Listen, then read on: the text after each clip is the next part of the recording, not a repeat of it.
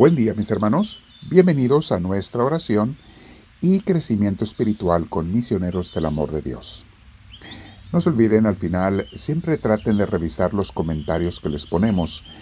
Presionando la flechita es un angulito en los androides, teléfonos androides, un angulito a la derecha. Si usted le presiona hacia abajo, allí trae comentarios y a veces como hoy les voy a poner una, un enlace hacia una canción que te puede ayudar a orar, a meditar un poquito. En los uh, iPhones creo que son tres puntitos, presionan, y eso te permite ver los comentarios que el autor de un video te pone.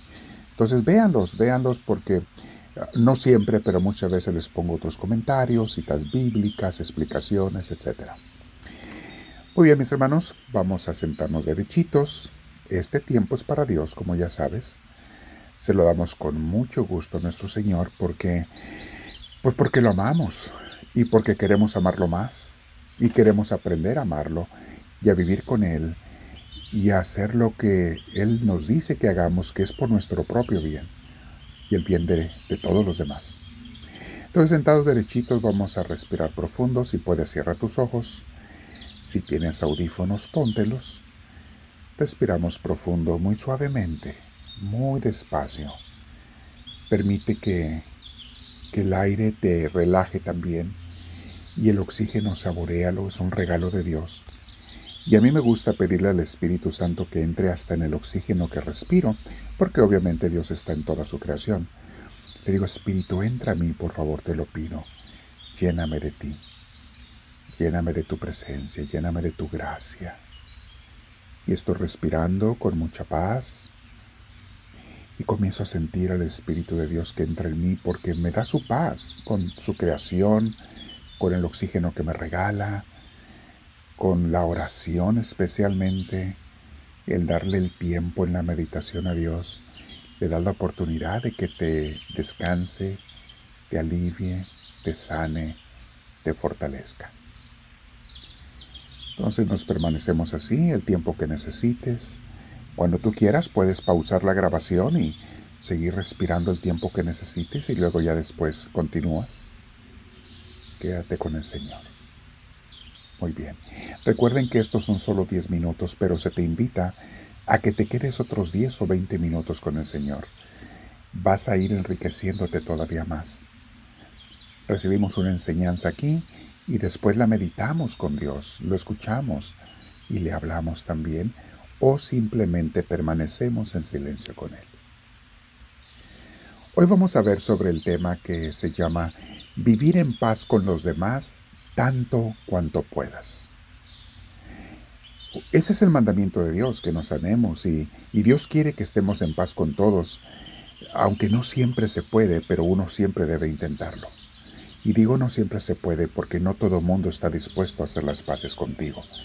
Pero mientras tú lo intentes con la gracia de Dios, muchas veces va a haber logros, otras veces no, pero ya se lo dejamos a Él.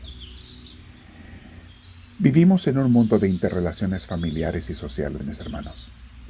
Y dado que todos tenemos ideas e intereses diferentes, es normal que haya desacuerdos y a veces conflictos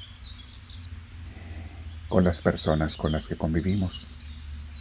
No todas las relaciones son, son igualmente cercanas, ¿eh? Hay unas que son más importantes y merecen más atención que otras. Por ejemplo, algunas relaciones son casuales y pasajeras, como la gente que encuentras en la calle, en el mercado, en lugares donde solamente los ves por un instante. Es una forma de relación que también debe de ser en paz, pero no es tan importante como otras. Hay otras relaciones que son más duraderas, por ejemplo, los amigos, compañeros de la escuela o del trabajo. Y hay todavía otras más íntimas, que son, por ejemplo, la familia. La gente con la que convivimos en la familia de la casa y en la familia de la iglesia. Esas son relaciones más íntimas y deben de tener más importancia en nuestra vida, en nuestro interés, en nuestros deseos de estar bien. Ahora recuerda una cosa, mi hermana, mi hermano, porque esto nos va a dar mucha luz. Mientras más cercanas las personas con las que convives, más seguido va a haber conflictos. ¿Sabes por qué? Por la cercanía. Porque todos somos imperfectos. entonces nuestras imperfecciones se hacen notar y se sienten mientras más nos peguemos unos con otros. Somos como esos cadillos, en mi tierra les llaman chancaquillas, esas bolitas con espinas, que si están separadas no se lastiman, pero si se pegan dos, se clavan las espinas unos a otros. Porque son, somos imperfectos. O somos, en otra comparación que me gusta mucho, como las piedras del fondo de un río que baja la montaña. La corriente del agua las empuja unas contra otras y hace que se golpeen unas a otras, y como son imperfectas, tienen filos, tienen eh, raspaduras, se dañan unas a otras y se van golpeando y raspando unas a otras por sus imperfecciones. Una vez más, los defectos de nosotros. Pero si permanecen, si siguen unidas, esas imperfecciones con tanto golpe se van a ir limando las personas se van comprendiendo.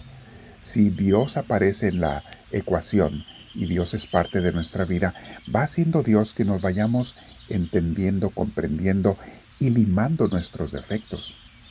De tal manera que las piedras de un río ya muy abajo ya son lisas, ya no se raspan unas a otras. ¿Han visto esas piedras? Totalmente lisitas, ya no tienen filos ni raspaduras con las que puedan dañarse unas a otras. Eso hace la vida cuando permanecemos fieles, leales unos con otros y sobre todo cuando Dios está en nuestras vidas. Recuerden mis hermanos que todos estamos en camino de perfección. Nadie nació perfecto. Y nadie debe de ser tan egoísta para decir, yo así soy, así me conocieron y así me tienen que aceptar. Hay gente que dice eso, mis hermanos, y es un acto de puro egoísmo, indiferencia y hasta desprecio total que va totalmente contrario a lo que es un cristiano, a lo que es la vida cristiana. Es una actitud sumamente egocéntrica y egoísta hablar así. Todos tenemos que hacer la lucha por mejorar, cambiar, mejorar con los demás, especialmente con los más cercanos, porque queremos practicar el amor cristiano y ser pacientes con sus defectos de ellos, así como ellos también tendrán que ser con los nuestros. Pero procura, como dice San Pablo, ve tú primero en el amor y tú primero en la paciencia. Considera a los demás, incluso, ¿por qué no?, hasta como personas un poquito más importantes que tú. No porque lo sean, sino porque a ti te ayuda considerarlos así para tu vida cristiana. Dice San Pablo en Romanos 12, versículo 18. Si es posible, y en cuanto dependa de ustedes, vivan en paz con todos. Palabra de Dios. Este texto me gusta mucho porque San Pablo reconoce que no siempre es posible. Dice, si es posible. Y luego completa, agrega, y en cuanto dependa de ustedes, o sea que por ti no quede, que tú no dejes de hacer el esfuerzo. Pero también reconocemos que aunque hagas el esfuerzo, no siempre es posible, porque no todo mundo a tu alrededor tiene la misma disposición de vivir en paz. Hay gente muy rencorosa. A veces yo soy el rencoroso y tengo que superar eso con la ayuda de Dios, pidiendo su luz y su gracia. Libérame, Señor, del rencor, díselo muchas veces. Y procurar vivir en paz con los demás. Voy a orar ahora 10 o 20 minutos. Tengo también una canción presionando la flechita hacia abajo al lado derecho si es un Android mi teléfono o son tres puntitos en los iPhones. Cambia a veces de uno a otro. Pero hay, hay una parte escondida abajo de tu video que tienes que presionarle para que te la enseñe. Es donde el autor del video te dejamos, les dejamos comentarios o enlaces para canciones. Les voy a poner uno para una canción muy hermosa hoy. Me quedo en oración contigo, Señor, y te digo, háblame, Señor, que tu siervo te escucha.